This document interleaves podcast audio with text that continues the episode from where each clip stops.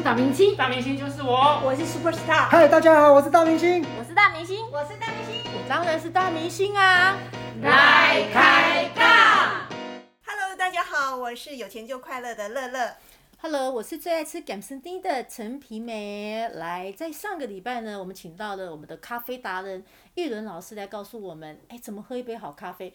但是因为时间的关系，讲到了我们的精彩点，磨豆子，豆子很重要。老师说，要现磨现喝是最新鲜的。还有温度对，还有水。哦，那对，老师有豆子了，我们今天老师一样来告诉我们有豆子了。我告诉你，天时地利人和来了，我们的全部的配备都具备了之后，开始来煮咖啡了。老师，一轮老师煮咖啡了。大家。好。那个，那我要先问一个问题哦。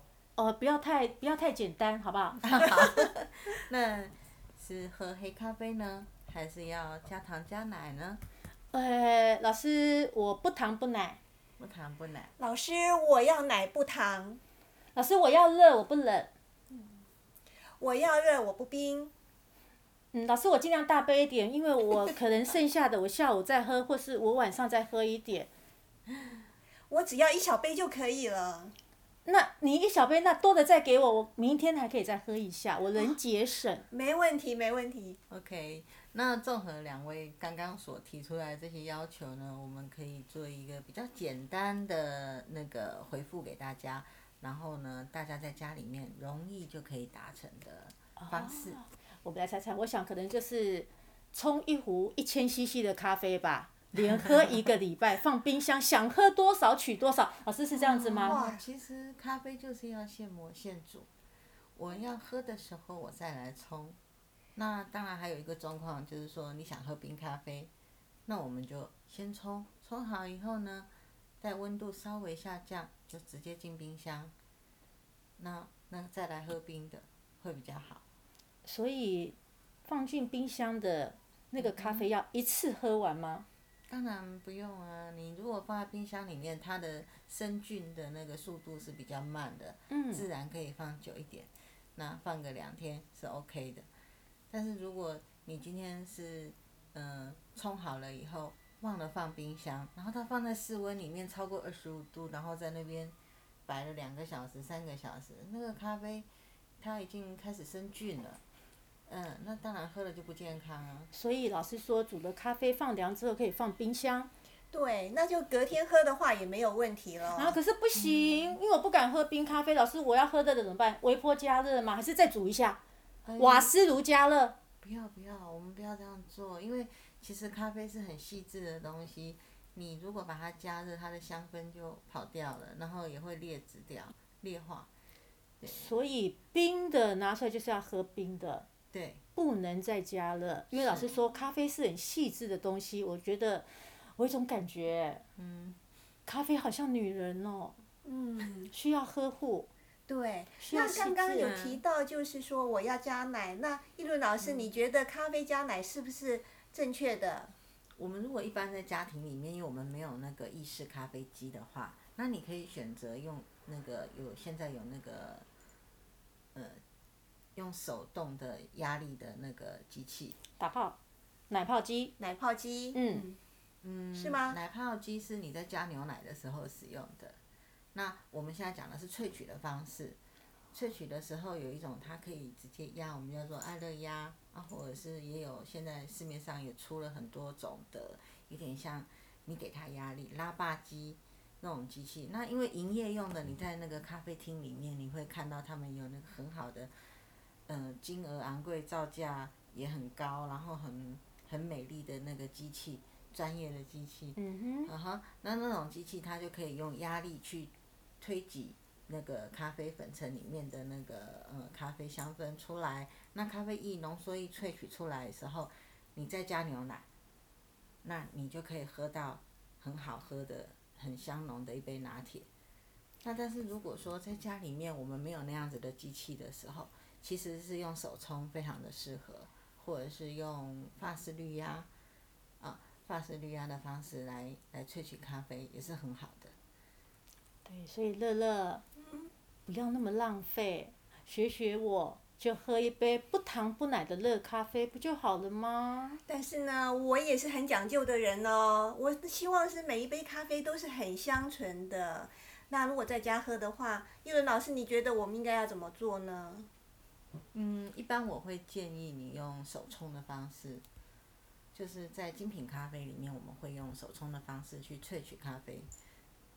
然后精品咖啡的话，就关系到你的豆子，豆子要新鲜，第一件事；第二件事情，你的水要是没有污染的好水；第三件事情，你的切割要做得很好，你的那个研磨如果好的话，才可以很好的展现咖啡的风味。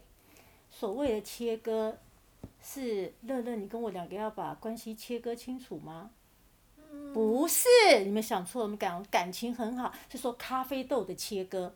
所以呢，玉伦老师告诉我们今天一个重点喽：一杯好的咖啡，当然我们有具备的那么多基本的要素之外，豆子很重要，对不对？对我们选的豆子很重要。那选了一个好豆子之后呢，还要有一个适当的切割跟研磨出它的颗粒，能够呢达到百分之百的标准的时候，一定可以增加我们这杯咖啡的香味。老师是这样子吗？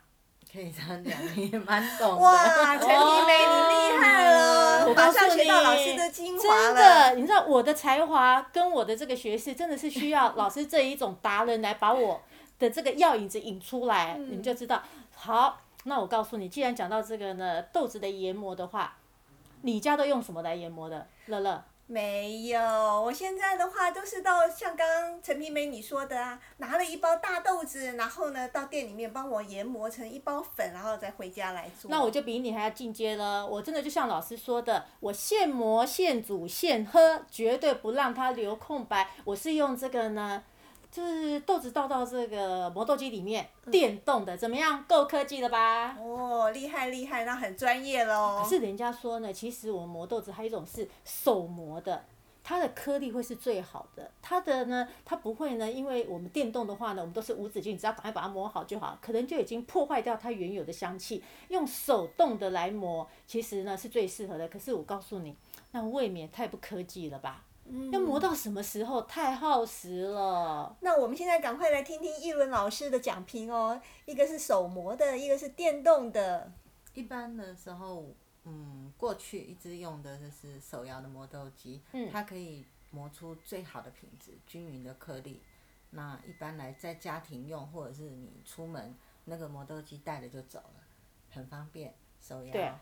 对。对那因为可是随着那个科技的进步，我们现在要需要方便，嗯，那需要简单，嗯，那所以呢，嗯，电动这件事情可以用电动的方式去让那个磨豆机展开研磨的这个工作的话，对大家来说是最方方便跟最有利的。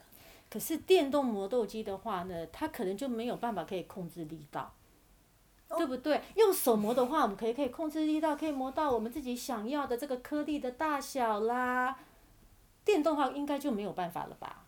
没有，因为一般那就是要特别去设计它的魔术，那个 RPM 每分钟的 RPM 是多少？所谓魔术是磨豆子的速度。旋转的速度，刀子旋转的速度。旋转的速度。可是我家的磨豆机就是一个按钮按下去就叭叭叭叭叭叭叭，然后就哎停了就磨好了，怎么去控制啊？我用手吗？快慢快慢暂停暂停吗？